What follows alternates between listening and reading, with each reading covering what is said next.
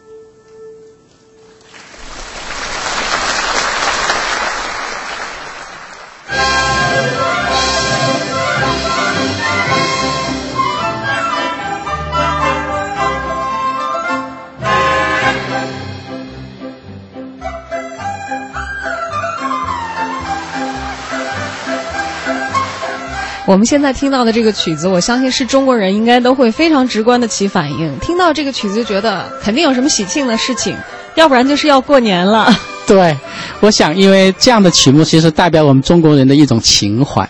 我们中国人在过节的时候啊，一定会有属于我们自己的这个音乐，而且因为中国我们地域非常广嘛，所以每一个地方都有自己的这样代表的曲目。大家听到的像《步步高》，《步步高》呢是广东的非常有代表的一个呃呃曲目，但现在好像全国大家都非常这曲目接受度非常的高了。对，您看我们现在听到的这个录音是。咱们嗯，广播民族乐团在演出的时候，呃，进行采录的。除了我们的演奏部分，可以听得非常清楚，在观众席上跟着我们曲目的节奏鼓掌的那些观众们，他们发出来的声音。是是是，因为中国，我觉得中国的音乐它表达是我们中国人自己的思想、自己的感感情，所以呢，它跟我们中国的观众其实有很更多的这样的一个共鸣、情感上的交织。所以在海外演出的时候，会不会把《步步高》作为保留曲目，每场都要演？我们也会啊，也是我们的保留曲目之一。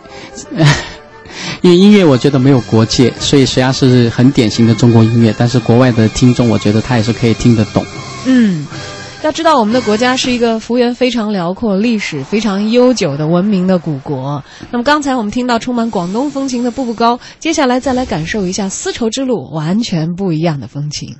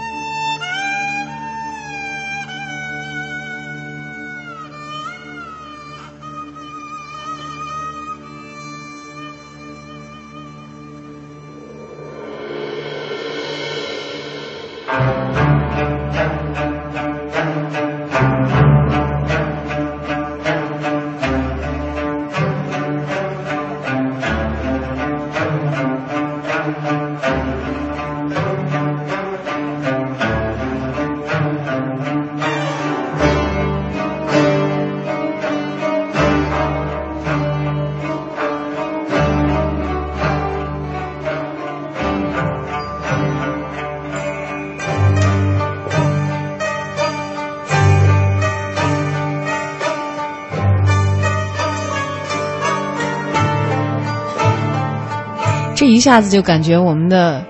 神游的步伐已经走到西域去了啊！丝绸之路，但是听上去，呃，既有咱们的民族传统在里头，但是我好像搜索了一下我听过的这些歌，在脑里的当中的那个库，好像觉得这个旋律其实并不算熟悉。哈哈，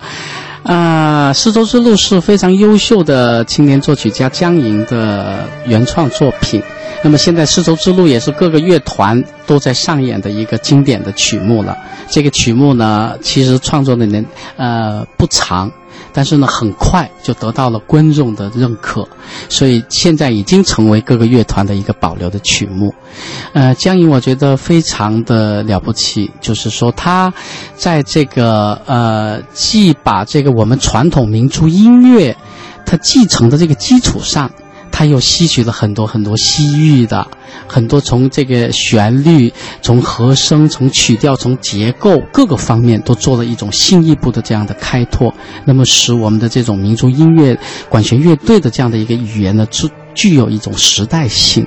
既非常好听，风格非常独特，嗯，哎，然后呢，艺术性又很强，这是一个非常难得的优秀的作品。所以，如果真的要归类的话，这个作品，我们把它归到新经典里头，会不会算是比较恰切一点？对，我觉得可以。可以这么说，而且这个作品呢，现在在我们各个类型的这个比赛里边呢，它都是一直在获大奖。可以讲的就是我们呃这个时期的我们的优秀的民族管弦乐的一个代表作之一。嗯，而除了走进音乐厅，其实大家可能很少能够具体的感受到这样优秀的作品，它给你带来直接的听觉上的冲击啊。要知道，其实民乐很多时候我们欣赏民族音乐的作品，可能都没有办法达到这么大的一个配器的一个规模。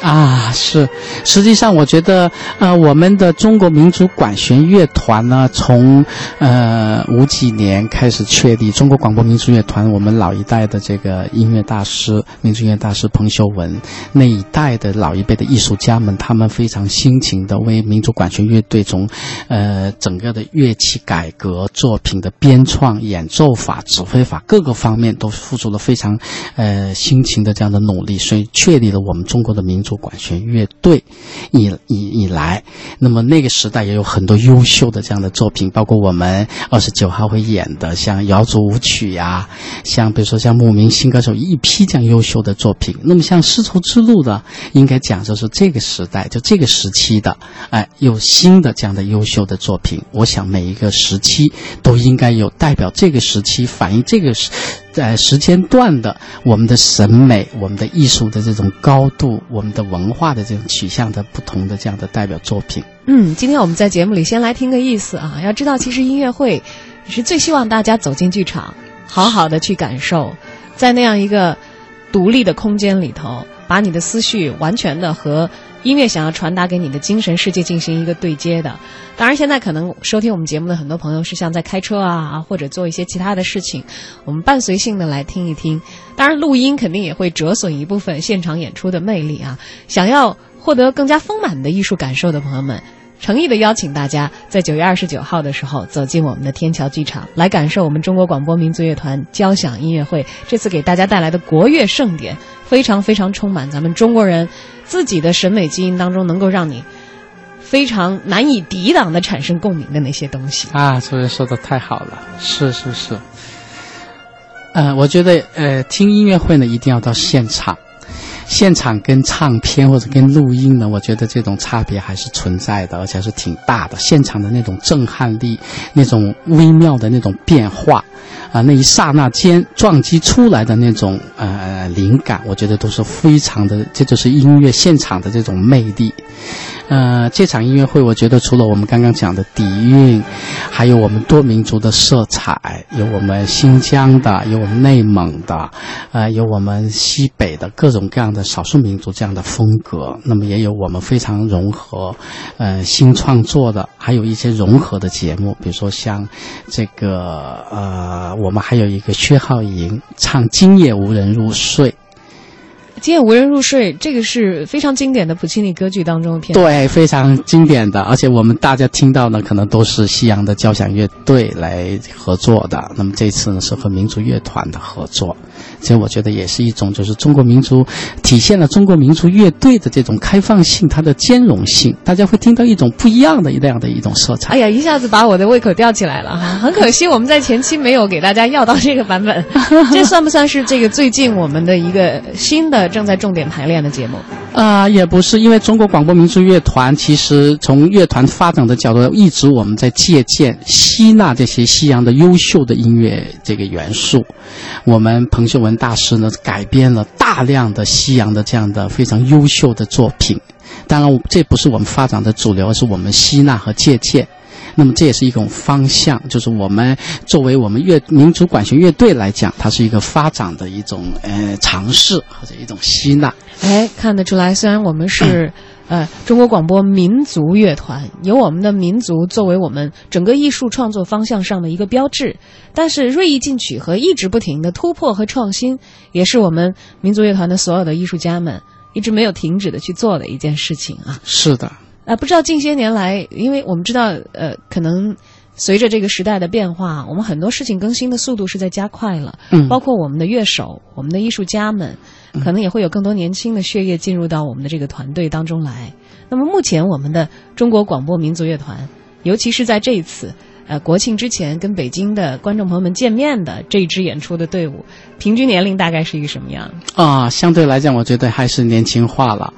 年轻化了。我们的这次的我们的指挥，我们就是乐团的这个呃艺术总监、首席指挥彭家鹏先生，他就也是非常年轻的，呃非常优秀的著名的这样指挥家。那么我们还有这个呃像比如说江克美这样的胡琴演奏家，还有一批年轻的。呃，中年的像笛子演奏家侯长青，啊，包括我们的这个呃更年轻的唢呐的演奏家，呃周义祥，我们中年的优秀的这样这个呃琵琶的这个演奏非常著名的陈英，有一批。非常好的杰出的演奏家会在这个音乐会上来给大家奉献他们的这个精精湛的技艺，机会非常的难得啊！要知道，我们作为一个有很多的演出任务的团体，经常会在全国各地以及全世界各地演出的团体，能够一次性的把我们的这个骨干精英集中到一台音乐会当中来跟我们的观众进行展示，是一个非常难得的机会了。对对对，应该讲是民乐的一次，我觉得可以说一次盛宴吧。嗯，不知道这个演出以后会不会成为我们的一个习惯性的惯例的演出呢？因为在国庆之前，其实又是国乐盛典嘛，非常的符合大家这个时候的呃观演的一个心情和观众的一个期盼。既然我们其实可能每年的国庆，我相信咱们的中国广播民族乐团都会受到各种各样的邀约。那么，想问一下张团，有没有打算把这样的一个演出固定下来以后，成为我们国庆的特别项目？这样的一个打算，对，我觉得应该，呃，国乐盛典是中国广播民族乐团的一个品牌，那么我们已经国乐盛典已经举行了非常多的这样的演出，那么原来我们在比如说在西城的帝王庙，我们还做那个户就是户外版，户外版，那么这次呢是把户外版放到这个剧场版。那么这个国乐盛典，我们已经做了很多的演出。那么你讲到的，比如说在国庆这样的，中国人是我觉得很重视的，很重视的这样的一个节日。我想呢，我们会把它相对的固定下来，每一年都有一个不同的，呃，内容会做一些调整。但是也是国乐盛典，就是我们全面的来展示我们民乐的这种艺术魅力的这样的一一个演出。好的，那么今年的演出时间呢？九月二十九号，后天的晚上，在天桥剧场，我们的国乐盛典。迎国庆，中国广播民族乐团音乐会和您不见不散。今天非常的感谢张团接受我们的采访，日后呢，我们也会经常的为大家展示咱们乐团的经典作品。谢谢，谢谢。